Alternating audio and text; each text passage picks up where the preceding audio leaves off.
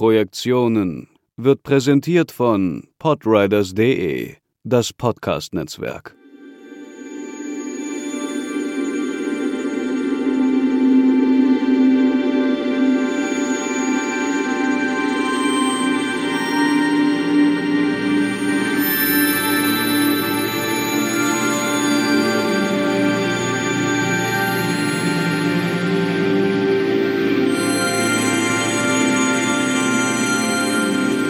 Herzlich willkommen zu Positionen, dem Sonderformat des Podcasts Projektionen Kinogespräche von Sebastian Seidler und Markus Stiegelecker. Mein Name ist Markus Stiegelecker. Ich bin äh, hier heute Moderator und habe mir einen äh, sehr interessanten Gast, wie wir sehen werden, eingeladen. Äh, Tim Fehlbaum, Filmemacher, aus der Schweiz, der ähm, bekannt geworden ist durch zwei Filme, nämlich Hell und Tides und was es mit diesen Filmen auf sich hat und äh, was äh, hier dann thematisch sich entwickeln wird, das werden wir gleich sehen. Herzlich willkommen, äh, Tim Fehlbaum. Hallo Markus, hi, freut mich sehr.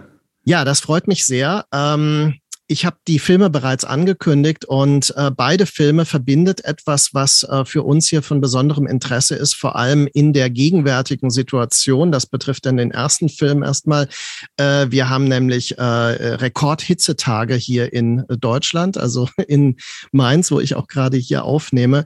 Und äh, das ist natürlich eine, äh, eine Mahnung quasi an die Phänomene des Klimawandels äh, und auch äh, wirklich extrem destruktiver Tendenzen, die sich langsam zeigen, ähm, die mit natürlich der rücks äh, rücksichtslosen Ausbeutung von Ressourcen und so weiter und der Unfähigkeit, das nachzujustieren, ähm, einhergehen. Also das wird mit Sicherheit ein Thema sein, über das wir dann anhand der Filme Hell und Tides der Titel deutet es an, da geht es eben um Überschwemmung, um äh, quasi die Erde, die ertrinkt, äh, gehen. Ähm, aber bevor wir dorthin kommen, fände ich es wichtig, dass du vielleicht über dich selbst mal kurz erzählst, wie dein Werdegang ist. Wie bist du überhaupt zu diesen großen Kinofilmen gekommen? Was äh, war dein Weg? Ähm, ja, also ich bin äh, Schweizer, bin äh, in Basel geboren, habe mich sehr früh angefangen für Film zu interessieren. Äh, mein, mein Vater ist auch ein äh, großer Filmliebhaber, hat selber jetzt nichts mit dem Filmgeschäft zu tun oder so, aber, aber wir haben auch immer zu früh gemeinsam Film geguckt und ich habe dann eigentlich direkt nach dem Abi äh, an der HFF München ähm, mhm. Regie studiert von äh, 2002 bis ungefähr 2009 und gegen Ende des Studiums habe ich schon angefangen mit dem Produzenten Thomas Wöpke zusammen äh, die Idee und das Drehbuch für Hell zu entwickeln ähm, und habe dann eigentlich quasi hell, es war so eine Mischung aus Abschluss und Debütfilm, ähm, haben wir den gedreht. Und habe aber im Studium auch viel als Kameramann war ich tätig, äh, bei Dokumentarfilmen oder so, weil ich ähm, auch eine, hast du vielleicht erkannt bei den Filmen oder so, eine äh, Schwäche oder ein großes Interesse an Kameraarbeit habe und, und ähm, habe da selber viel im dokumentarischen Bereich gemacht und Musikvideos gedreht, äh, ein, zwei Werbungen und ansonsten eben diese beiden Filme. Mhm. Ähm, Musikvideos macht mich natürlich neugierig. Ähm, kannst du da Beispiele nennen? Boah, ich würde mal sagen, das populärste Beispiel. Ich habe ähm, eine gute Freundin von mir, mit der ich eben auch Dokumentarfilme gedreht habe während der HFF München Zeit, G. Wonders, die hat selber eine Band gegründet und für die habe ich äh, Musikvideos gemacht. Aber ich würde mal sagen, das populärste Beispiel ist, dass ich mal ein Video für Blumentopf gemacht habe. Mhm. Blumentopf, Münchner ähm, Hip-Hop-Band. Äh, ich weiß nicht, ob man die jetzt heute noch so kennt, aber da war damals äh, auf jeden Fall für mich natürlich super, super Sache. 6,90 Meter war, glaube ich, der größte Hit von denen. Mhm. Ja. Ah ja. Und äh, es werden in der äh, Biografie von dir noch zwei Kurzfilme aufgeführt. Äh, kannst du zu denen vielleicht kurz was sagen? Äh, gibt es da Zusammenhänge oder ist das, sind die sehr äh, anders gewesen? Ähm, du meinst jetzt zu den Filmen? Ja. Zu Hell, es gibt tatsächlich eigentlich zu Hell, es gibt einen Film, der hat zu Hell einen großen Zusammenhang. Also ich weiß jetzt nicht genau, was gelistet ist von den Kurzfilmen. Ich habe natürlich viele Kurzfilme mhm. gemacht an der okay. HFF. Aber es gab einen Kurzfilm, den hatte ich gemacht, weil ich damals in der Zeit an der HFF, da wollte ich, und das war eben, das ist schon echt lange her, einen Zombiefilm machen. Mhm. Und als Langfilm sozusagen und einen postapokalyptischen Zombiefilm, so, da kommen wir dann später natürlich mhm. auch dazu zu sprechen. Und ähm, war fasziniert von dieser Idee, aber das war zu einer Zeit vor Walking Dead. Da gab es noch, äh, da war das Zombie-Genre noch etwas, was wirklich eher so ein bisschen in Trash-Richtung war und so, ähm, was man so aus den 70ern kannte oder so. Und ähm, ich wollte einen Zombie-Film machen und hatte so ein bisschen Schwierigkeiten, damit ernst genommen zu werden. Ähm, und hatte dann gesagt, ich mache, was man heute, das den Begriff gab es damals noch nicht, aber heute würde man das ein Proof of Concept nennen. Mhm. Also ich habe mir gesagt, ich, ich, äh, bevor ich jetzt irgendwie mit dem Mund fusselig rede oder so, wie ich mir das vorstelle und dass es eben auch eine gewisse Qualität haben kann, die vielleicht äh, nicht unbedingt als trashig bezeichnet werden kann, sondern eher so eine Intensität. Ich wollte es eben, mein, mein, mein Ziel war von Anfang an, das so realistisch wie möglich zu machen. So ein Zombie, mhm. der sich so anfühlt, dass, also wie wäre das, wenn das wirklich passieren würde, so. Und da habe ich dann gesagt, okay, bevor ich da jetzt weiter versuche, das zu pitchen und so und immer so ein bisschen belächelt werde, drehe ich doch lieber einen kurzen Film, wo ich sozusagen anhand von einer ganz einfachen Szene zeige, wie ich mir das visuell vorstelle und auch so vom Feeling her und finde diesem eben dieses dokumentarische Gefühl und so.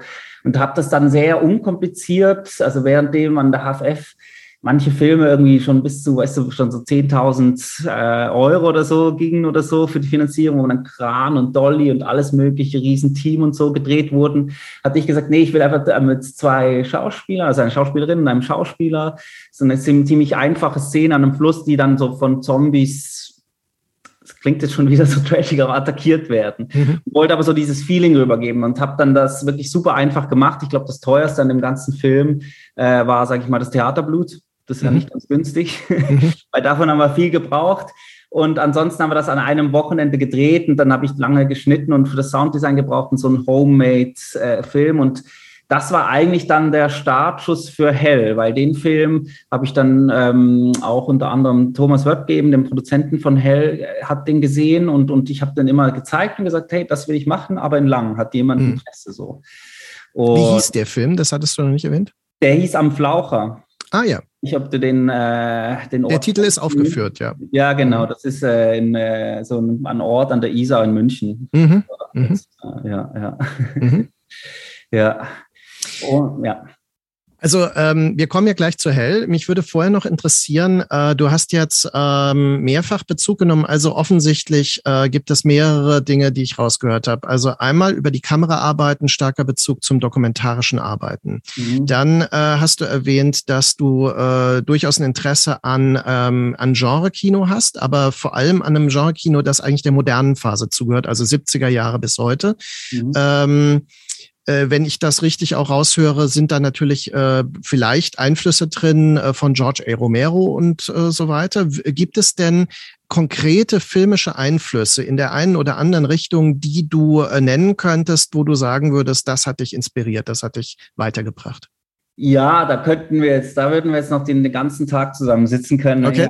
Ich bin jemand, der sich sehr von das du äh, hast das bestimmt ja auch erkannt in dem Film, so sehr von anderen Filmen beeinflussen lässt mhm. oder, oder inspirieren lässt, sag ich mal. Ich finde, das kann man ja auch, äh, also das ist etwas, was ich bei mir ganz klar ist. So. Und ich habe früher, also eben als, als ganz so, als Kind habe ich, oder als Kind ist vielleicht ein bisschen übertrieben, früher war ich großer äh, Hitchcock-Fan. Ja. Oder mein Vater war, ist, ist eben auch großer Hitchcock-Fan. So, das war so der Einstieg für mich in so diese, das heißt, das Düstere oder irgendwie so das, sage ich mal, in Richtung Thriller gehen oder so, das war da sehr früh verankert gewesen. Mhm.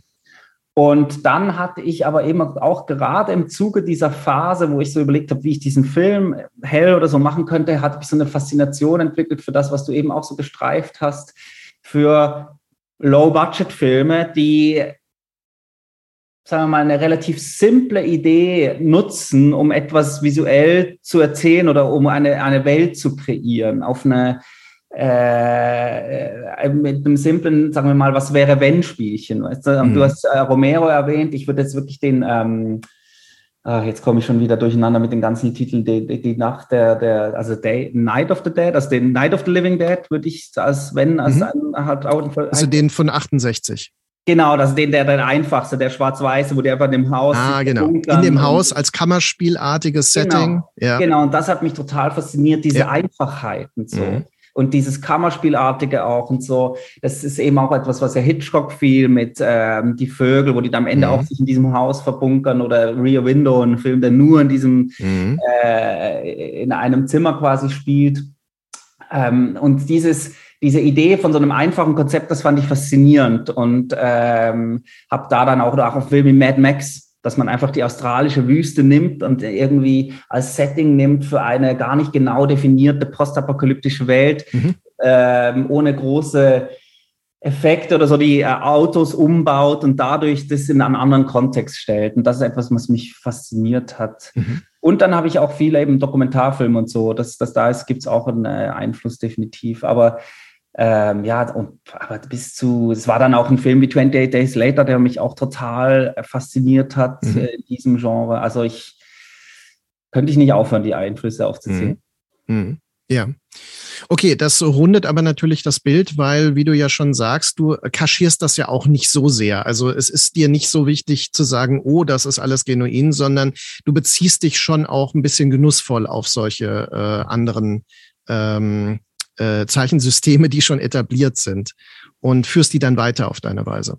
Das ist eine gute Frage, weil ich mich das selber tatsächlich manchmal frage. Also ich würde jetzt mal sagen, ich nicht in einem, sage ich mal, Tarantino-esken Sinne, ne, wo ja. du wirklich einen Film über Filme machst und die Zitate ganz, ganz klar sind oder so. Aber zum Beispiel bei Hell so einen gewissen Einfluss von Texas Chainsaw Massacre, ja. das, das so spüren zu lassen.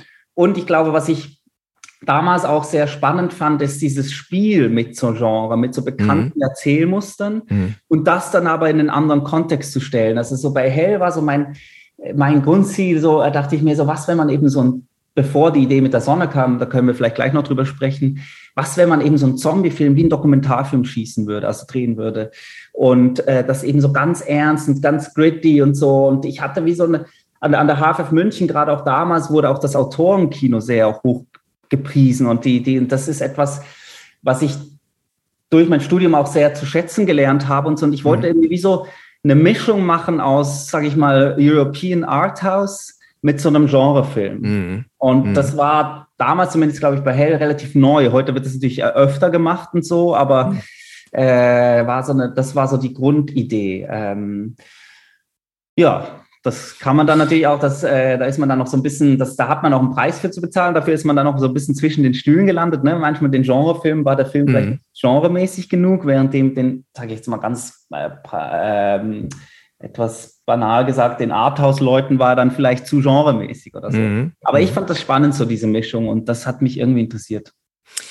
Ähm, so meinte ich das übrigens auch, weil gerade bei Hell ist es so, dass im letzten Drittel, also äh, wo es bei dieser Familie dann spielt, wir, wir gehen gleich auf den Film nochmal ein, für die Leute, die ihn jetzt noch nicht gesehen haben und ihn daraufhin sofort sehen werden wollen.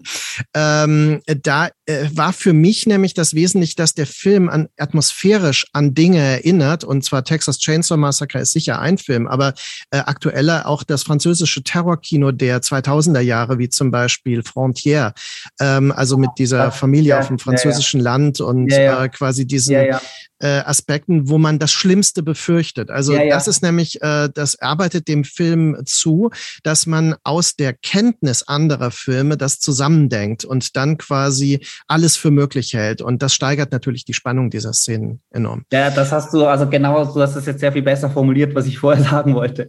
Und tatsächlich sind das auch so die Filme, die mich äh, in der Zeit auch so, ich kannte den Begriff gar nicht des französischen Terrorkinos, aber mhm. ich kenne natürlich, das war auch so ja. das, was ich mir da geguckt habe. Die hatten da so eine Hochphase, ja. Ja, der, der Begriff, ich habe äh, ein Buch geschrieben, äh, Terrorkino, Angstlust und Körperhorror. Und das war auch inspiriert, weil diese Filme, das kam 2010 raus und diese Filme haben zwischen 2000 und 2010 unglaublich viel ausgelöst. Also High ja. Tension, Inside, ja. diese Intensität. Martyr ist natürlich der, der absolute äh, Oberfilm, ja. was das betrifft. Ich fand noch oh. Dings immer ganz toll. Ich weiß nicht, ob der dazu zählt, aber der, wo die, die Gruppe von Frauen in die Höhle absteigt, wie The Descent. Ah, äh, The Descent, das ist eine britische Variante, genau. Ja, ja, ja. Äh, auch absolut, ja. natürlich. Ja. Ähm, also alles, was eben äh, dieses äh, sehr existenzielle Terrorerleben ähm, an den Protagonistinnen und Protagonisten zeigt. Und das ist etwas, was ich in Hell damals auch gesehen habe. Deswegen hat mir Hell spontan auch gut gefallen, muss ich sagen. Mhm. Ich hatte immer auch Diskussionen mit Leuten, die skeptisch waren, was sehr mhm. stark damit zusammenhängt, weil ähm, das hattest du vielleicht auch schon angedeutet vorhin, weil natürlich in Deutschland die Genre-Fans eine sehr fixierte Vorstellung davon haben, was sie mit Genre, dem Begriff überhaupt verbinden. Also in Deutschland gibt es einen so engen Genrebegriff, ähm, den, also das kann man sich gar nicht vorstellen. Ich habe mal eine Podiumsdiskussion gehabt, da wurde quasi, also ich meine, ich habe ja das Handbuch Filmgenre geschrieben ja. und dort zum Beispiel über den Sexfilm der 70er Jahre als Genre geschrieben.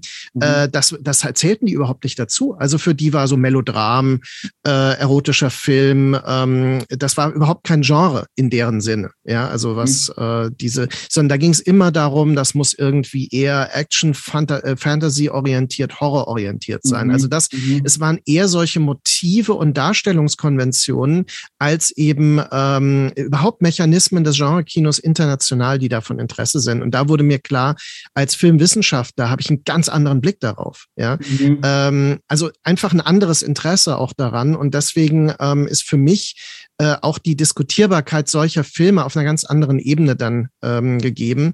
Äh, und ich würde sie nie dafür kritisieren, so wie sie sind. Aber hast du das Gefühl, das würde mich interessieren, dass sich das geändert hat? Seit der in den letzten, sagen wir mal eben, als in der Zeit seit Hell rauskam bis heute, durch Netflix oder sowas natürlich auch nochmal andere mhm. Möglichkeiten, andere Nischen auch gibt oder so? Oder ist es immer noch also ich habe das Gefühl, dass die Leute, die sich als Genre-Fans begreifen, wirklich das Publikum des Fantasy-Filmfests immer noch sind und äh, ein Filmsammler-Publikum, äh, die halt wirklich dann sehr fixiert auf, auf bestimmte ähm, ja. Äh, Genres sind. Ja. Während ähm, tatsächlich das Streaming-Angebot ähm, ja eine unglaubliche Palette ist. Und mhm. wenn ich zum Beispiel mit meinen Studierenden heute spreche, dann wird klar, die sind ja erstmal gut von seriellen Formaten mehr beeinflusst als von Filmen. Ja, mhm. also man findet eher, äh, wenn man fragt, Beispiele von Serien als von Filmen, die genannt werden. Aber äh, da ist eine größere Varianz gegeben. Zum Beispiel die Popularität von Euphoria von der Serie. Mhm. Die ist ja quasi ein Coming-of-Age-Melodram, kann man sagen. Ja, mit Drogen, Transsexualität, allem, was halt gerade aktuell ist. Mhm. Und äh, das würde dann wieder rausfallen. Aber ich glaube, dass dieses Publikum das auch nicht als, als Genrewerk wahrnimmt. Ja, also mhm. diese Serien mhm. werden gar nicht als Genre gesehen, sondern ich ja. weiß nicht, als ähm, ja, Realitätsbezug wird dann abgeprüft und mhm. ähm, solche Dinge. Also insofern, vielleicht wird dann noch Coming of Age als Genre begriffen. Ja, das mhm. ist äh, sehr äh, diskutierbar mhm. aus der Genre-Theorie heraus, also aus der wissenschaftlichen jetzt. Aber weil das ja eher ein Motiv ist, dass man überall einbauen kann. Man kann ja, ähm, Ginger Snaps ist ein, ein Werwolf-Film als Coming of Age-Film. Ne? Mhm. mhm. Und äh, das heißt, das lässt sich gut koppeln, aber es ist nicht notwendigerweise ein eigenes Genre. Und das sind alles Dinge, die man schwer diskutieren kann unter Umständen. Von daher weiß ich nicht, es hat sich sicher ein bisschen was verändert, aber nicht in die Richtung, die ich damals schon problematisch fand. Wenn du mich ja, so okay, okay, okay, okay, okay, ja, spannend. Aber ja, die Offenheit ist vielleicht da. Ja, also wir hatten auch, also das, das war etwas, da wo ich dann doch stolz drauf bin, weil ich kenne natürlich auch das Fantasy Filmfest, äh, bin auch selber immer hingegangen und so. Und wir hatten Hell, natürlich war uns auch wichtig, dass er auf dem Fantasy Filmfest läuft. Äh, wir hatten auch das Gefühl, äh, das Glück, dass, der, der, der ähm, dass wir sehr unterstützt wurden vom Fantasy Filmfest yeah. und hatten aber dann tatsächlich den Publikumspreis damals gewonnen. Mhm. Und so da hat mich sehr gefreut, weil ich so das Gefühl hatte, da gibt es auch so eine Anerkennung. Also da hat vielleicht eben auch mitgespielt bei dem Publikum, jetzt nicht, ob das jetzt der beste Film dieser Session war oder so, das sei dahingestellt, aber es wurde wahrscheinlich auch gewertschätzt oder anerkannt, ach cool, dass sowas mal aus Deutschland kommt. Aber auf der anderen Seite stimmt das auch, was du sagst. Auf der anderen Seite stand uns das, glaube ich, auch im Wege so in der, in, mhm. der, in der Auswertung dann, weil es dann doch so war, ach sowas aus Deutschland und so, ich weiß nicht so recht, ob, ob, ob die das können, so, ja. Was das ist eine interessante Frage. Also vielleicht noch mal ganz kurz. Äh, Hell ist ein Film 2011 ist herausgekommen. Er mhm. behandelt das Jahr 2016. Ja, ja. Und äh, es gibt ein äh, Schriftinsert äh, zu Beginn, das besagt, dass also durch eine ganze Reihe von Jahren, in denen extreme Hitze zu Dürre äh, geführt hat und Ernteausfällen, dass dadurch die gesellschaftlichen Strukturen zusammengebrochen sind mhm. und im Grunde die Natur kaum noch lebensfähig ist und vereinzelte Gruppen von Menschen um das Überleben kämpfen. Also das ist die Grundsituation des Films.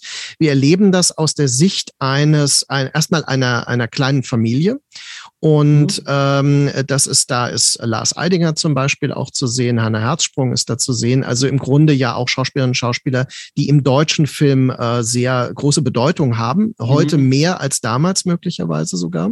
Ja, also, da, also damals waren sie noch nicht ganz so äh, bekannt und vielleicht auch noch nicht ganz so. Also ich meine, Lars Eidinger sieht man halt wirklich sehr häufig. Ja, ja. Äh, das hat im Nachhinein für mich das Erlebnis von Hell, als ich ihn nochmal gesehen habe, jetzt ähm, ein bisschen verändert. Ich will nicht oh, sagen. Cool, nee, das finde ich spannend. Das ist äh, cool. Ich habe ihn schon lange nicht mehr. Doch, ich habe ihn von dem Jahr gesehen und ja, ich weiß, was du meinst. Ja, wenn, wenn man so sieht, was äh, der eben aus dem Lars und so, wie der. Ja.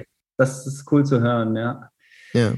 Weil, und, und, dazu muss man noch sagen, und, und, und, also für mich war so im Casting und so der größte Coup war äh, Angela Winkler. Ja, Angela Winkler als quasi Ikone des neuen deutschen Films der 70er Jahre. Ja, das muss man ja, ganz genau. klar sagen. Du holst dir im Grunde eine Tradition der deutschen Filmgeschichte ein bisschen mit. Genau, das, das, war genau die Idee. Und da kommt das dann doch vielleicht hinzu, dass man eben auch einen Film über Filme macht, sag ich mal. Mhm. Dass man eben so jemanden besetzt, den man vielleicht niemals in so einem Film erwarten würde mhm. und der aber filmhistorisch einen ganz anderen Kontext hat. So. Also die Katharina Blum wird da, oh, jetzt sage ich, jetzt hätte ich fast einen Spoiler gemacht, wird zu, ja, ist ja die Antagonistin, sage ich mal. Ich mehr mhm. möchte ich jetzt nicht verraten in Hell. Ja. Also, ich sag's, weil die äh, Angela Winkler hat die Katharina Blumer gespielt. Ähm, äh, und das fand ich irgendwie, was ich vorher meinte, mit ich wollte eben einen Genrefilm machen, der aber gleich schon so durch die Besetzungslist, also das äh, durch die Castings man gleich so merkt, ah, das ist aber, ähm, das sind ja alles so, sag ich mal, das sind alles so tolle Schauspieler, die aber auch so ein hm. Qualitätssiegel gleich mit sich bringen oder so und ähm, auch von einem deutschen äh, Arthouse-Kino kommen und so. Und diese Mischung, das fand ich äh, spannend.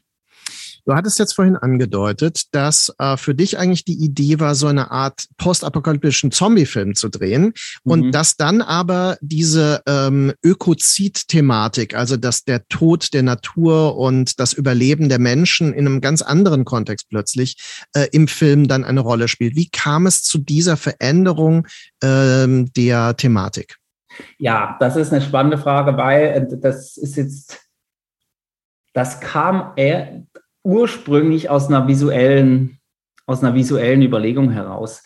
Im Prinzip war es so, dass eben, als ich, nachdem ich diesen Kurzfilm gemacht hatte und ich mit dem Produzenten angefangen hatte zu reden, was jetzt dieser Langfilm beinhalten könnte, hat er von Anfang an gesagt, ja, ich mochte dieses Feeling und so bei deinem Kurzfilm, aber das mit den Zombies finde ich irgendwie doof. So, lass uns da was anderes machen, was Neues oder so. Sonst sind mhm. wir einfach ein Zombie-Film oder so. Wir müssen versuchen, irgendetwas zu machen, was die, was vielleicht überraschend ist und vielleicht auch so ein bisschen nochmal ein neues Setting ist oder so. Mhm. Und dann haben wir über angefangen zu überlegen, was es sein könnte und haben tatsächlich man muss sagen, also das muss die Zeit zurückspulen kurz, das war 2009, äh, 2008 oder so, wie das dann so losging. Und da war Klimawandel noch nicht das äh, konstante Thema in den Medien oder war mhm. noch nicht so populär, da gab es noch keine Greta Thunberg, sowieso noch nicht, aber es war einfach noch, da, da gab es ab und zu mal in der Süddeutschen oder so vielleicht einen Artikel über darüber, aber es war noch nicht so, zumindest in, in, in, in im allgemein, da, da, also das war so nicht so, dass es ständig Thema war. Und äh, wir hatten dann mit äh, Roland Emmerich tatsächlich, mit dem Executive Producer von Hell, angefangen auch zu überlegen, was das für ein Setting sein konnte. Und er hatte so ein Buch über die verschiedenen Weltuntergangsszenarien. Kann man sich vorstellen, dass er solche ja, Bücher hat? Klar, ist ja sein Thema. ja, das ist sein Thema. Und da gab es ein, ein Szenario, das war eben von so, so solaren Stürmen und so und dass die Sonne ganz hell wird. Und das war noch mhm. nicht mal Dürre oder so, sondern da war eher so ein bisschen überhöht, was, wenn die Sonne eben so Eruptionen auslösen würde, die einfach wirklich die komplette Erde so ähm, äh, ja dann äh, austrocknen. Mhm. Und das fand ich sofort spannend, weil, und da kommt eben das Filmpraktische dann hinzu, weil ich mir so dachte, das ist cool, wir haben eh Low Budget, wir werden eh nicht mithalten können mit vergleichbaren amerikanischen Endzeitfilmen, die diese äh, super krassen Totalen machen können mit äh, Computer Enhanced oder so, mhm. sondern wir müssen irgendwie uns etwas, was vorhanden ist, nutzen.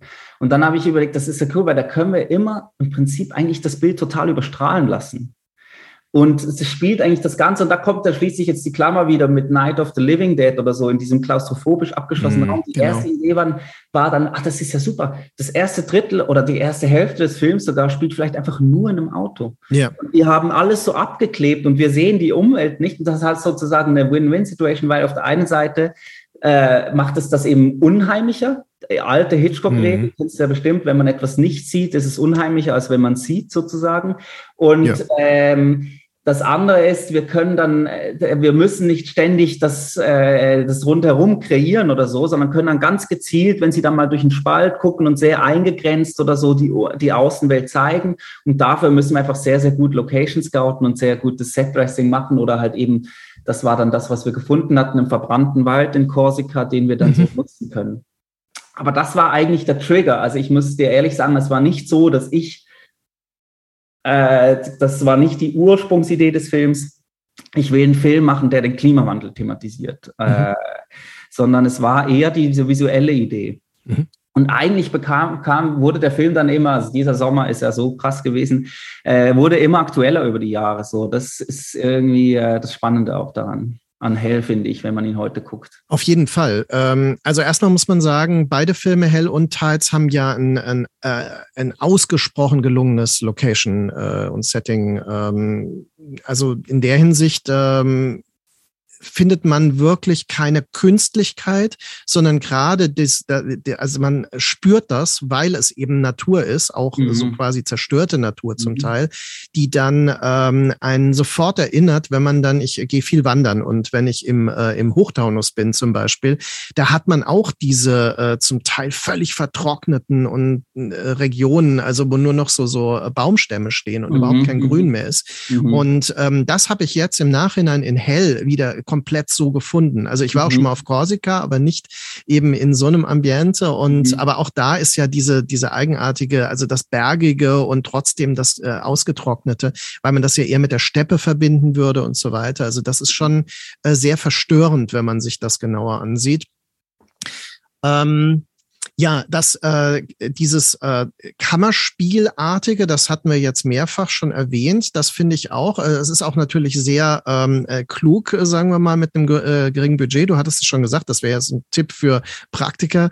Äh, wie mache ich eben einen, einen spannenden Film eben ohne viel Geld, indem man es wirklich das Team und alles massiv reduziert, zumal ja auch durch die Corona-Phase ähm, äh, äh, die Filmproduktion dadurch auch einfacher wurde. Also man hat tatsächlich ja jetzt gehäufter Filme, die mit sehr kleinen Teams entstanden sind, mhm. also sehr mhm. überschaubaren. Ähm, mhm. äh, das finde ich, äh, nimmt das, nimmt der Film unfreiwillig vorweg, also völlig zufällig, mhm. wenn man so will. Mhm.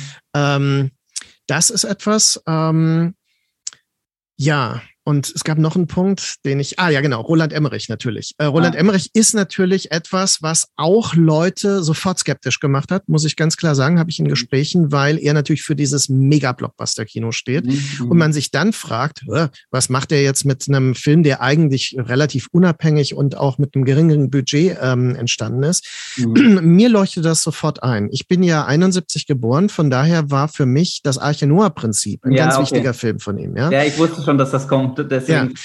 Und ähm, ja, ja, genau. Also das, ähm, das ist, das äh, vergessen viele. Also für mich war das Archinoa-Prinzip von Roland Emmerich ein ganz wesentlicher Film. Den habe ich im Kino gesehen. Ich war da Teenager, hat mich super beeindruckt, hat mir äh, sehr vieles nahegebracht, was, worüber wir gerade geredet haben, äh, die Klimaveränderung, Klimamanipulation auch betrifft aus dem Weltall. Das war ja mal ein Thema, das thematisiert ja das Archinoa-Prinzip. Und dann auch die Katastrophen, die ausgelöst werden. Und deswegen deswegen war für mich das naheliegend, dass Roland Emmerich als Executive Producer in gewisser Weise zu seinen Wurzeln zurückkehrt, indem er deine Filme unterstützt. Also das war für mich völlig naheliegend, muss ich mhm, sagen. Mhm, Und das finde ich auch gut, weil ähm, man kann ja tatsächlich darüber streiten, wie er selbst mit diesen Themen umgeht, indem er diese Mega-Schauwerte äh, mhm. mit CGI-Technik und so weiter daraus macht, mhm. the, the Day After Tomorrow und so weiter. Mhm. Ähm, intensiver ist für mich zumindest der ähm, äh, Zugang, den du jetzt wählst, weil er mehr über äh, quasi äh, Charaktere funktioniert, weil er mehr über äh, Atmosphäre äh, funktioniert. Mhm, und mhm. ähm, aber insofern vielleicht auch die Skeptiker, ähm, die bei Roland Emmerich sofort ähm, irgendwie Blockbuster-Verbesserung oder sowas unterstellen, das ist ja äh, nicht das, was hier eine Rolle spielt. Nee, ähm, aber auch, wie du sagst, ja. genau einhaken darf, er kommt ja auch aus einer ganz anderen Ecke. Also er kommt eigentlich auch aus diesem, er hat früher genau das gemacht. Er hat mit relativ geringen Mitteln groß erzählt und mit einem schlauen Erzählen auch. Wie, wie, was zeige ich und was zeige ich eben nicht. Und, und das ist auch etwas, wo er uns immer als Ratgeber, das würde man vielleicht nicht vermuten, war nicht so, dass es, er hat eigentlich immer das Gegenteil, uns Tipps gegeben, wie wir reduzieren können und wie wir mhm. aus der Reduktion eine Stärke eigentlich herausziehen. Ähm, ja. Ja, ich war auch immer sehr fasziniert, wie er relativ früh mit Joy, glaube ich, war das seinem zweiten Spielfilm, ja. äh, zum Beispiel die Verwendung von Haze in Innenräumen in den, ja. ins deutsche Kino eingeführt hat. Ja, Weil äh, das, das gab es vorher nicht. Das hat dann natürlich äh, Leute wie Eckhard Schmidt, die auch so diese Videoclip-Ästhetik mitgefördert haben, haben das natürlich aus der äh, Kunstnebelbühne, Wave-Musik, äh, Post-Punk und so äh, in den Film geholt, während er das wirklich aus dem amerikanischen Kino gelernt hat. Ja. Und das ist das, was ich auch jetzt in deinen beiden Filmen natürlich sehe, dass man also quasi mit sehr einfachen Mitteln auch ein, äh, eine Atmosphäre hineinholen kann, die man eben sonst, was weiß ich, bei massiven Produktionen von Ridley Scott kennt. Ne? Mhm, mhm. und ähm, also das hat mich immer sehr fasziniert, als ich da diese Making-ofs äh, seiner frühen Filme gesehen habe. Ja, und, und das ist lustig, dass du sagst, weil das ist tatsächlich, da spielen dann so banale Sachen, also die erstmal so banal klingen, wie eben Haste, eine Riesenrolle. Mhm. Also das war auch so, dass er in der Vorbereitung zu Hell hat er eben so gesagt, ja, wie willst du denn diese Dürre und so darstellen? Und dann habe ich eben das mit dem Überstrahlten, diese Idee hatten wir und eben hat er auch so gesagt, ja, und dann machen wir so ein bisschen Staub und so. dann meinte er, nee, nicht ein bisschen Staub. Weil ich meinte, so, da haben wir so kleine Haze-Maschinen. Nee, nee, du brauchst die richtig großen Maschinen und ständig muss, um diese Atmosphäre, was du vor Atmos hm. äh, Atmosphäre genannt hast, zu kreieren, muss irgendwie äh, Sand durchs Bild äh, wischen, äh, fliegen oder so. Und das, hm klingt so einfach und so, ist aber super essentiell für, ähm, wie, wie, wie die Stimmung in so etwas wird. Und hat uns dann eben auf der anderen Seite auch geholfen, dass das Bild weiter überstrahlen zu lassen, aber eben nicht einfach nur künstlich zu überstrahlen, jetzt eben so wie hier im Hintergrund, mhm. das einfach mhm. künstlich überstrahlt, sondern äh, organisch, weil sich dadurch dann noch was bewegt hat im Bild und es nicht mhm. nach einer, einfach nach einem Kameratrick wirkte, sondern das wäre halt einfach man wirklich in so einer äh, Wüstenumgebung. Mhm. Und sowas spielt eine Riesenrolle. Das ist auch Ridley Scott erwähnt. Ich habe auch mal ein Making-of gesehen von Alien, wo die auch darüber reden, dass, glaube ich, irgendwie dabei Ridley Scott hat ständig dieser Haze-Thema war. Äh, das mhm. war ihm super, super wichtig. Und das sind so Sachen, mit dem, wo man mit einfachen Mitteln, die auch in einem Computer sehr schwer kreier, äh, kopiert werden könnten, ähm, äh, ja. solche Stimmung kreieren kann. Ja, genau, weil ähm, bei Alien ist es ja ganz essentiell, die, äh, den Hintergrund zu kaschieren. Also quasi ja. das, äh, quasi das Klaustrophobische auch in einem freien ähm, Raum, äh, einem scheinbar freien Raum, dann zu ermöglichen, indem einfach eine Gesichtblockade da ist. Und das sind eigentlich Dinge, die man sowohl in Hell als auch in Tides zum, zum Teil hat. Ne? Also ja, dass ja. nur eine begrenzte Sichtbarkeit überhaupt eine Rolle spielt. Ja. Und äh, da habe ich mich auch äh, dran erinnert gefühlt. Und äh, dass natürlich das Licht äh, sichtbar gemacht wird und körperlich wird. Ja, ja also dass diese, das hat man dann später bei ähm, äh, James Cameron natürlich, äh, der sogar einen Sound zu diesem Licht dann auch ja, noch bei, ja, bei Aliens und so weiter dann kreiert hat.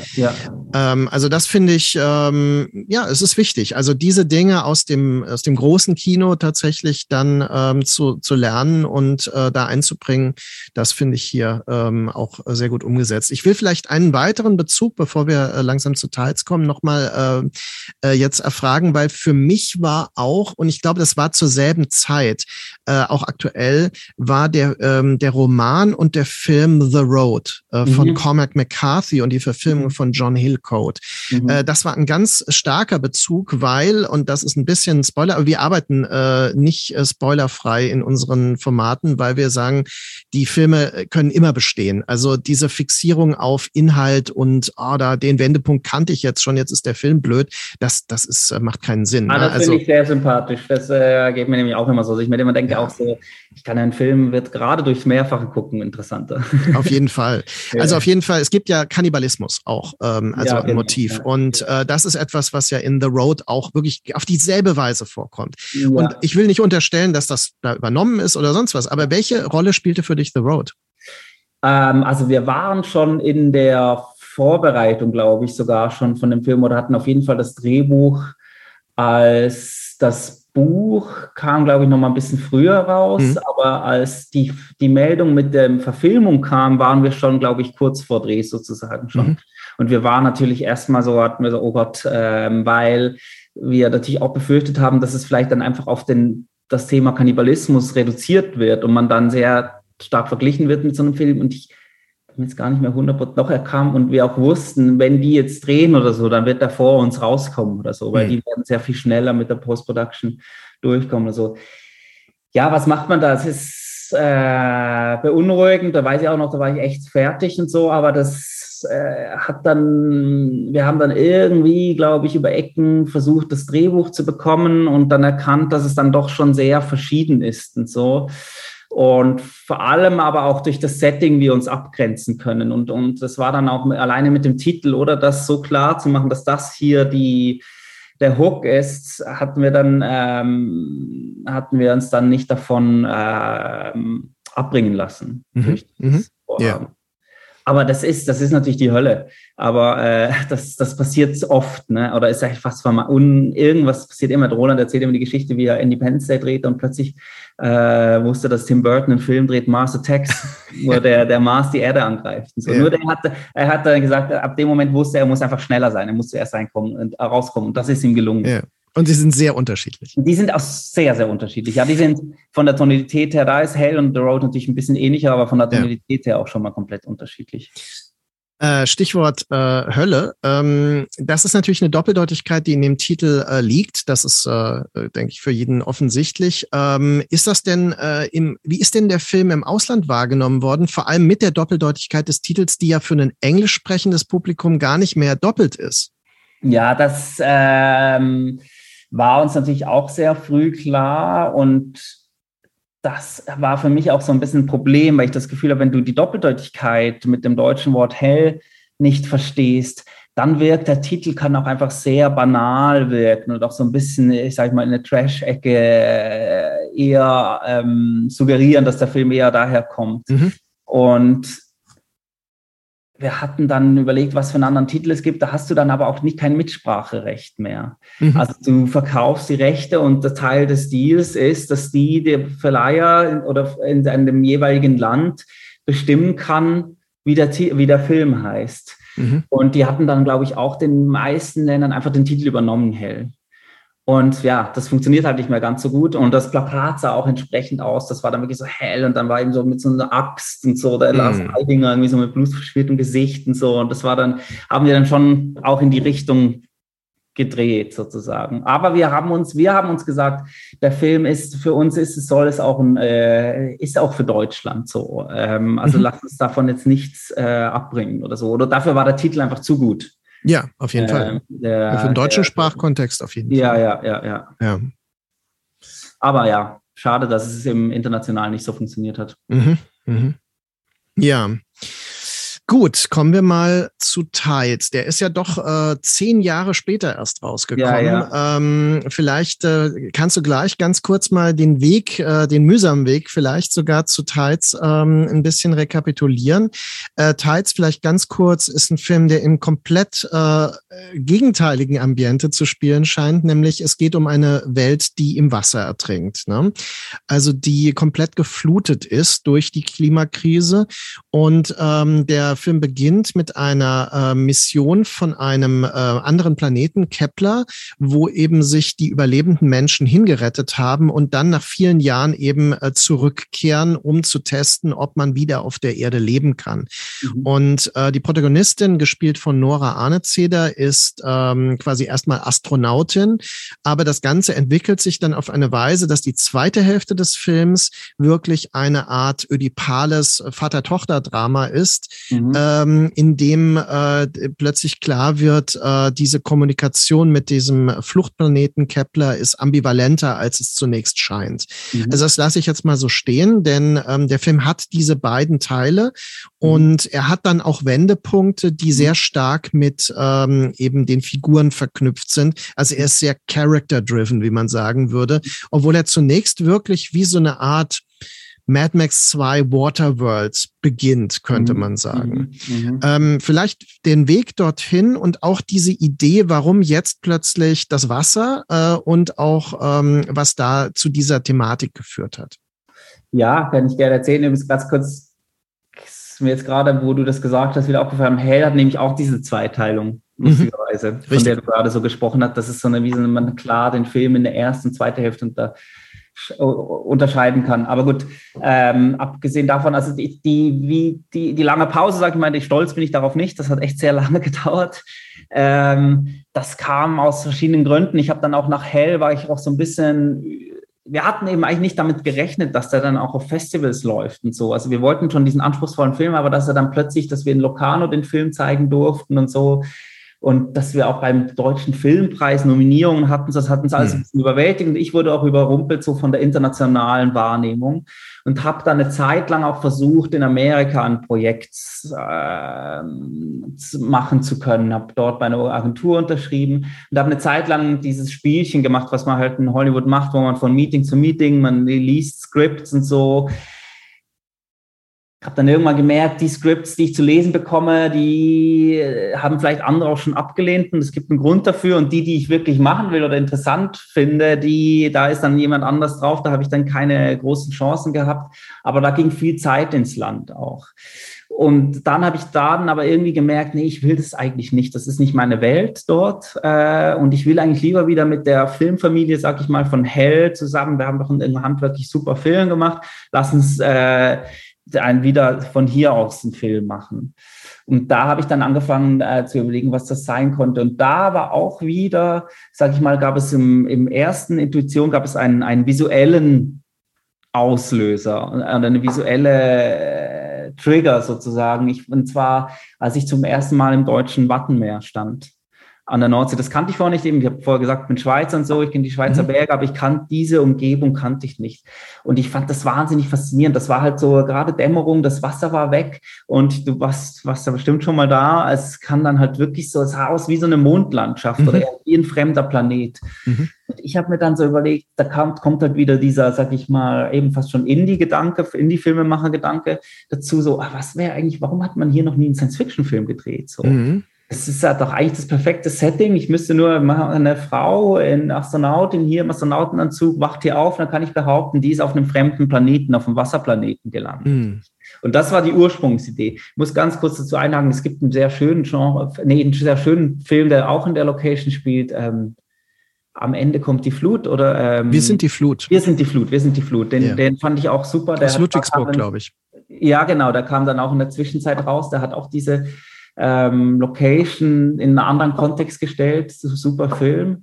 Und aber das war so die Grundidee. Und dann habe ich mit der Co-Autorin Mariko Minaguchi, ich weiß nicht, ob du kennst sie vielleicht auch, der hat den Film gemacht, Mein Ende, dein Anfang, ganz mhm, ja, ja, ja, klar. Äh, hat sie dann als Regisseurin gemacht, super Film, die auch so ein, aber auch so eine Schwäche fürs Genre-Kino hat.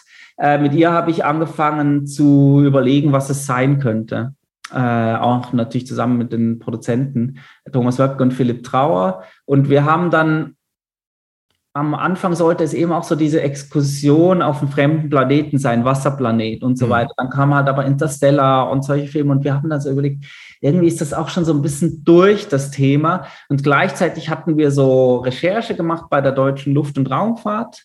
Und dort hatte dann einer, diesen, einer dieser Wissenschaftler dort, sehr, den wir ausgefragt haben über, wie es denn äh, mit der, wie, wie weit die denn sind, was jetzt die mögliche Besiedlung von fremden Planeten angeht. Mhm. Das wussten wir natürlich, dass man da noch, noch, noch nicht weit ist und so. Mhm. Aber der hat uns etwas gesagt, was man, was wir vorher natürlich auch schon wussten, aber wenn du das von so jemandem direkt hörst, dann fährt dir das einfach nochmal anders ein. Der hat uns gesagt, die Wahrscheinlichkeit, dass wir auch nur in an absehbarer Zeit einen Planeten entdecken, der auch nur annähernd die Konditionen, wie die Erde hat, so um, um menschliches Leben oder um Leben generell zu beherbergen, mit sich bringt, ist sehr, sehr gering. Mhm.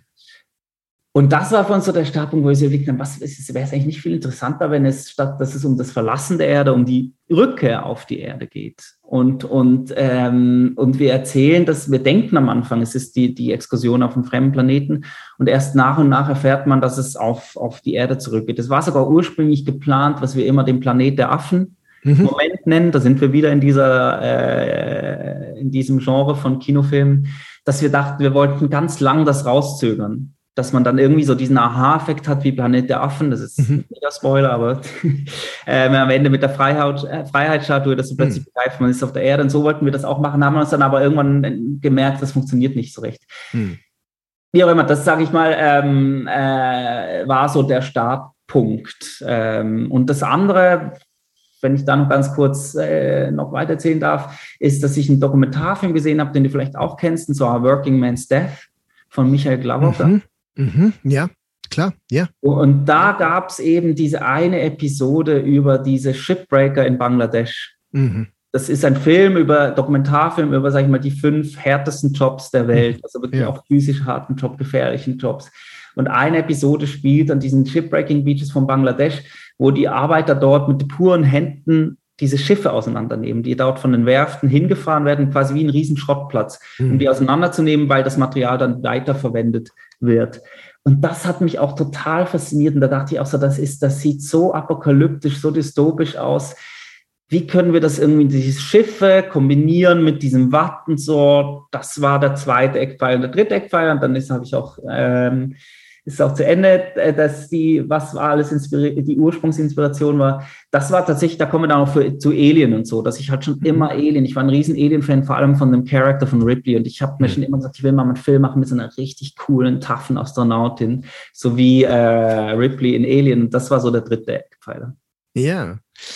Ja, das äh, kann man auf jeden Fall bescheinigen. Das hat der Film ja auch. Und äh, da können wir ganz kurz mal über die Besetzung sprechen, weil äh, Nora Anessy, der ist mir bekannt aus äh, Maniac, wenn ich das richtig sehe. Ähm, Alexandra Ajas Maniac. Mhm. Und ähm, aus ähm, äh, dann später eigentlich erst äh, Army of the Dead von Zack Snyder. Mhm. Die haben nach Und, uns gedreht. Ja, genau, der ist danach gedreht. ja. Und ja. Ähm, wie, äh, wie seid ihr auf sie gekommen? Weil sie ist wirklich gut geeignet. Also sie hat wirklich dieses, diesen Kämpferinnen-Gestus. Sie hat auch, das sieht man bei Zack Snyder dann nochmal, äh, auch sowas Punkiges, ne? Ja. Also in ihrer Präsenz und äh, sie hat ja auch durch die kurzen Haare und so weiter, also sie hat was extrem Toughes. Äh, wie seid ihr auf sie gekommen? Ähm, tatsächlich ganz klassisch über einen Casting-Prozess. Mhm. Also wir haben ähm, mit den Casterinnen ähm, Lizzie Horm und Leo Davies aus London haben wir äh, einfach uns, was man Self-Tapes nennt. Also es wird ja heute jetzt nicht mehr so gemacht, dass man ein, ein äh, Casting in einem Raum macht, sondern mhm. man kriegt erstmal im ersten Schritt Self-Tapes geschickt, wo die SchauspielerInnen einfach eine Szene aus dem Film vorspielen.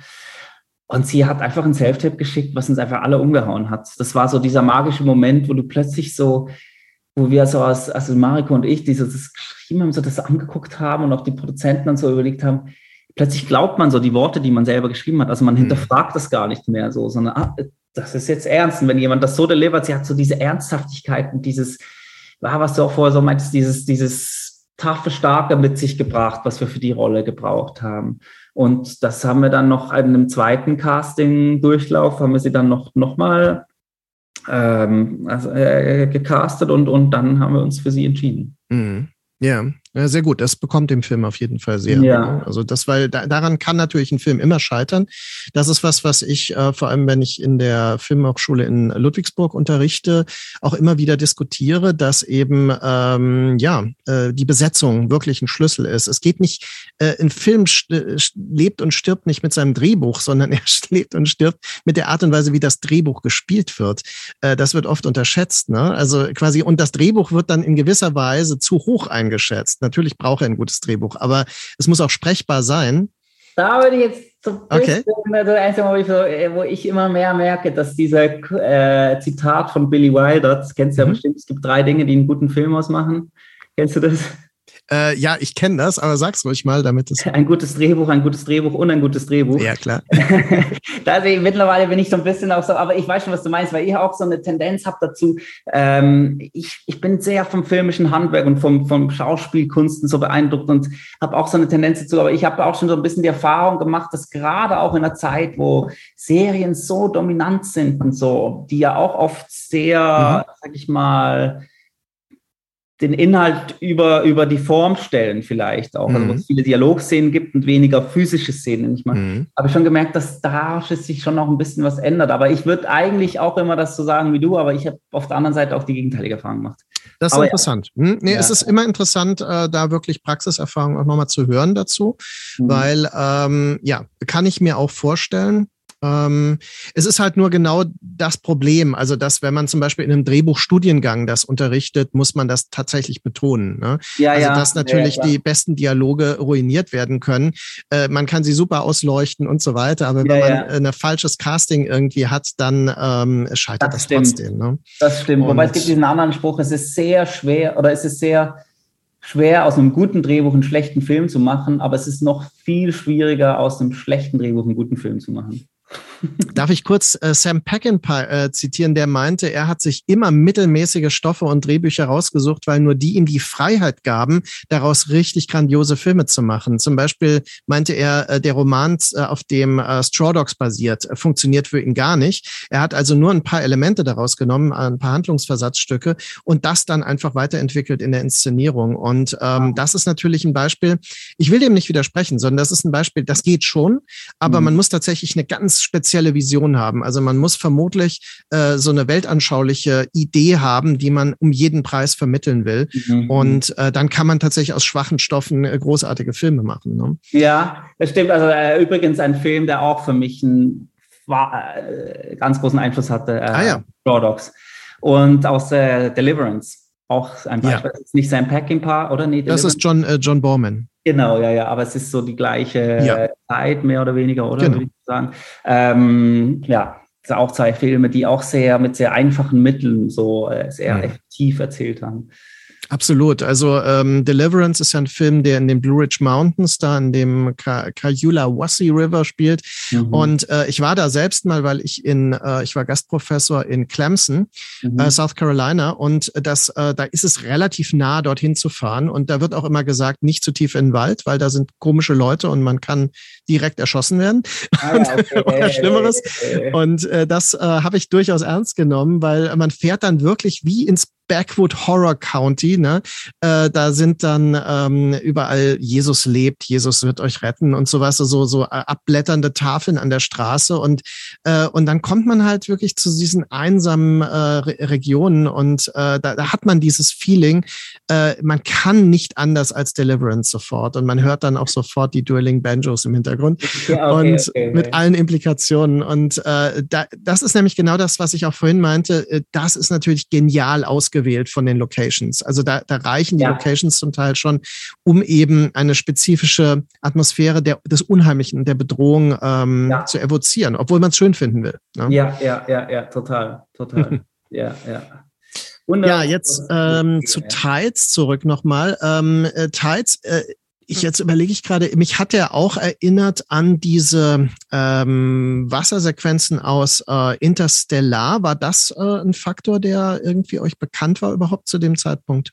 Doch, das war dann schon bekannt. Also wie ich mhm. schon in der Entwicklungsphase kam dann auch Interstellar raus und, und äh, eben auch ein Teil, wo wir dann so dachten, weil das da auch so eine Exkursion auf dem Wasserplaneten war, ah, ja. nee, das können wir jetzt nicht auch machen oder so, sondern wir machen es mhm. umgekehrt so. Ja, genau. Ähm, die Parallelität, ja, ich, ich meine, wir hatten natürlich niemals das Budget, wie die hatten, so, um das so ja, riesigen Wellen.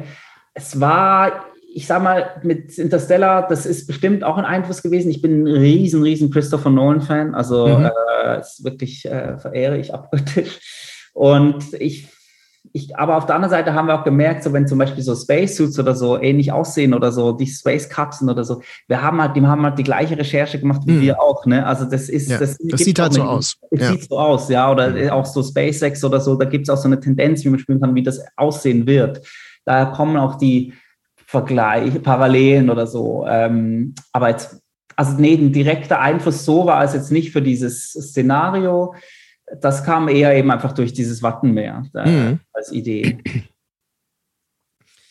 Genau, und dann haben wir ähm, in der ersten Hälfte, wir hatten ja über die Zweiteilung gesprochen, haben wir wirklich so ein Feeling, äh, du hattest äh, den Einfluss der Mad Max-Filme erwähnt, was auch an World, Waterworld habe ich gerade noch mal zufällig gesehen. Also mhm. das, ähm, nee, eigentlich auch nicht zufällig, weil wie gesagt, wir bereiten eine Tagung an der Uni Regensburg vor zum Thema äh, äh Ökotopie.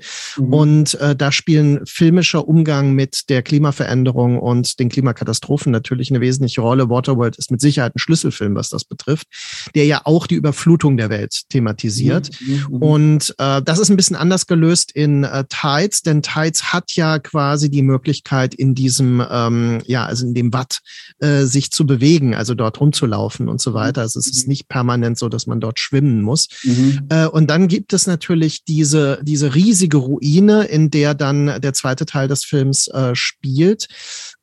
Und ähm, da kommen eigentlich ganz andere Themen nochmal äh, ins Spiel.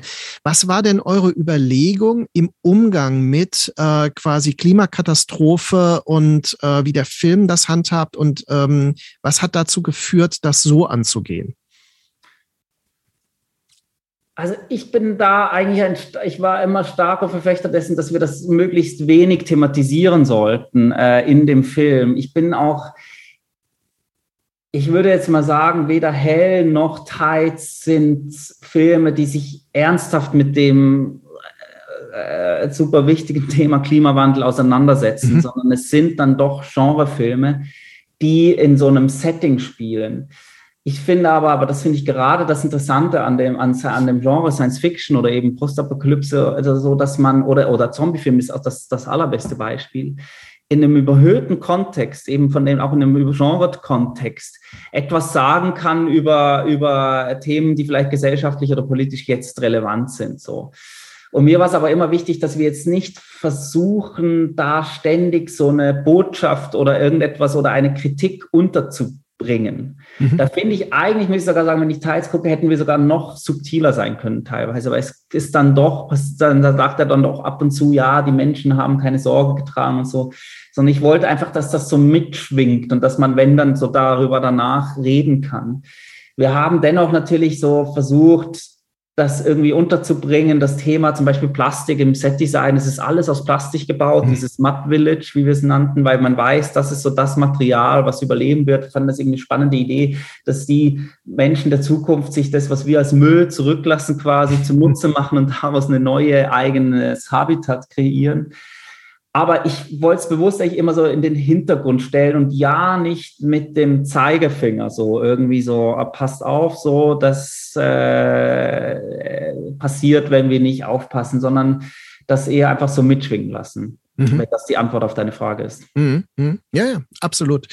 Äh, ich finde äh, es sehr interessant, dass wir bestimmte Phasen des Bewusstseins haben. In dem, es beginnt im späten 20. Jahrhundert, also um 1970 haben wir durch die ähm, diese Thesen des Club of Rome, also die Idee der Überbevölkerung, die mhm. ja äh, durchaus umstritten ist heute, aber auch wieder populär. Also es mhm. gibt diese Thesen auch wieder. Also äh, sind es nicht tatsächlich zu viele Menschen, um die Ressourcen und so weiter überhaupt noch mhm. mhm verwenden zu mhm. können? Und äh, daraus sind natürlich Filme entstanden wie Der Omega-Mann mit ähm, äh, Charlton Heston oder eben äh, auch mit Charlton Heston, ähm, Solent Green natürlich. Ja, ja, ja. Also die, die zynisch, der zynische Endpunkt kapitalistische Ausbeutung, der, der menschliche Körper selbst ist die Nahrung, ja, die mhm. den Menschen zur Verfügung gestellt wird, auch wenn es nicht so deklariert ist. Es wird ja als Algen verkauft. Mhm. Ähm, und oder also Filme wie nochmal früher Godzilla oder so, die ja, das, das, weißt du besser als ich, aber was ja für die Atombombe, also für die Auf jeden Fall. Atombombe steht. Ja. Und King Kong stand für na, also King Kong ist eher ein rassistisches Modell, glaube ich. Ah, okay, der Angst, okay, okay, der ja, Angst ja, vor dem Fremden, dass ja, die, dass die weiße Frau entführen möchte. Also, ähm, also es hat, ich glaube, King Kong ist wirklich ein äh, äh, kolonialistischer Endzeit-Angstfilm. Ja, mhm, mhm, und äh, ich sage das wirklich in einem Respekt vor diesem Film, der wirklich äh, ein bedeutender Film der Filmgeschichte ist, der aber natürlich äh, heute ganz anders diskutiert wird und der tatsächlich diese kolonialistischen ähm, Angstbilder und fremdenfeindlichen Bilder auch mhm. hat, äh, die interessanterweise in den Romanen von Edgar Wallace, der ja selbst das Drehbuch geschrieben hat zu King Kong, der hat ja äh, Abenteuerromane geschrieben, nicht nur Krimis. Ähm, Sanders äh, ist so sein Held der Abenteuerroman, das ist ein Kolonialheld. Und äh, da hat er quasi diese Modelle auch schon drin.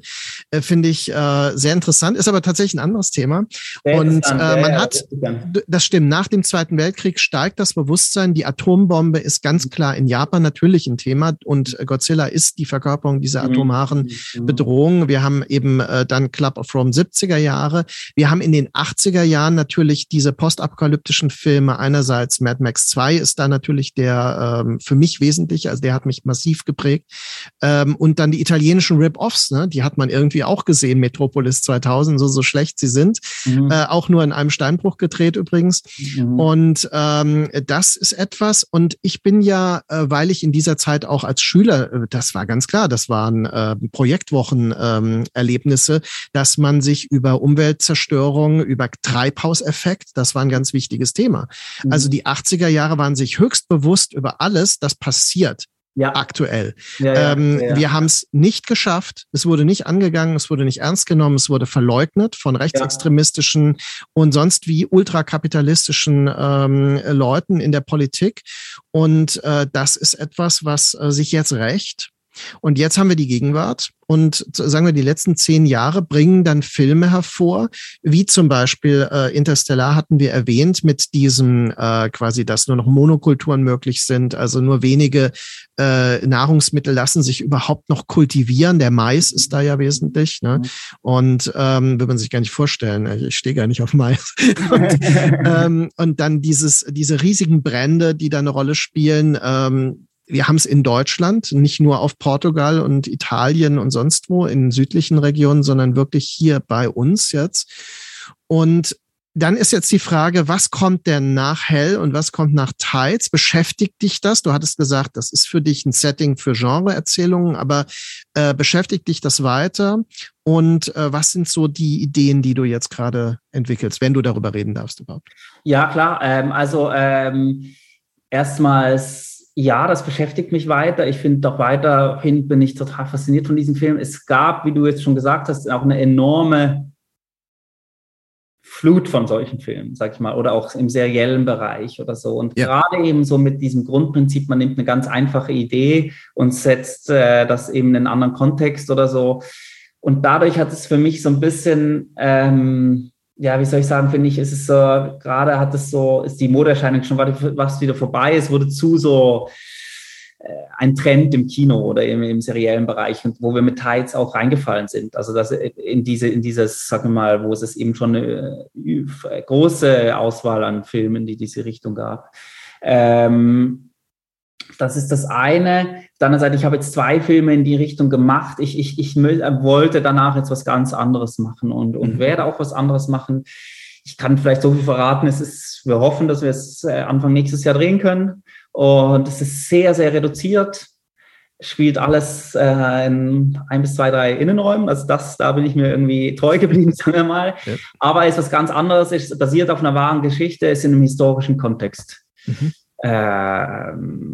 sei etwas, was wirklich passiert ist und ähm, für mich mal was ganz Neues, neue Erfahrungen. Mhm. Aber ich muss zugeben, dass ich im Kopf schon wieder auch schon so Szenarien so mir überlege, ah, was, da habe ich schon so eine Idee für so eine, eine der, sagen wir mal, die, die Endzeit-Trilogie Genau. Äh. das, das wollte ich nämlich als Abschluss fragen. Ist das nicht eigentlich eine Trilogie? Ja, ja, ich glaube, da redet man bei Regisseuren, die irgendwie äh, 20 Filme gemacht haben oder Regisseurinnen, die äh, dann äh, sagt man, ah ja, da hat der, äh, da war diese Trilogiephase oder ja. so. Da kann man bei mir noch, wenn es sind, wären es halt die ersten drei Filme. Aber ja, das ähm, habe ich auf jeden Fall schon wieder so eine Idee, die ich ganz spannend finde. So. Mhm. Aber eben, das, das, das Ding ist, wenn du ganz gesagt das ist die Herausforderung, man muss was Neues bieten jetzt so. Im Hell, das war noch in der Zeit, eben, da kommt der Road, mhm. hast du noch als Beispiel genannt, also so. Aber mittlerweile ist schon wirklich, wir hatten alle möglichen Szenarien und so und auch gerade die Paarung von ähm, Young Adult, also eben äh, mhm. Filmen mit, mit Endzeit-Szenarien. Es ist schon, man muss da jetzt auch was Neues bringen, wenn man da nochmal was machen will in die Richtung, ja. Naja, aber ich bin da bester Dinge und bin sehr gespannt, auch was das aktuelle Projekt betrifft. Ich bin überzeugt davon, dass du eine Trilogie uns irgendwann abschließen wirst. Ja, äh, wann auch immer, das muss ja, ja nicht sofort ja. sein, das müssen nicht die ersten drei sein, aber das sind solche Dinge. Natürlich ist das super dankbar, wenn man, ähm, ich, wir machen in Projektionen ja gerne äh, so Oeuvres, die wir dann unter bestimmten Aspekten diskutieren. Wir haben gerade eine Folge, die demnächst kommt, äh, über William Friedkin und äh, Friedkin, äh, und der hat ja zum Teil Verbindungen in seinen Filmen, die man gar nicht sehen würde, wie zum Beispiel Exorcist, Sorcerer und French Connection, sind Filme über solche Männerbünde, ja, also ja. über so quasi so, so, so immer so, mhm. so unterschiedliche Männerverbindungen. Und ähm, ja, da kommt ja noch Dings dazu vor allem. Ist es nicht auch Friedkin mit Al Pacino? Ja, Cruising ähm, natürlich. Ja, ja. genau. Ja, ja. Ähm, das ist auch was. Männlichkeitsdefinitionen. Das hat man nämlich bei Cruising, uh, To Live and Die in L.A. und natürlich dann auch in denen.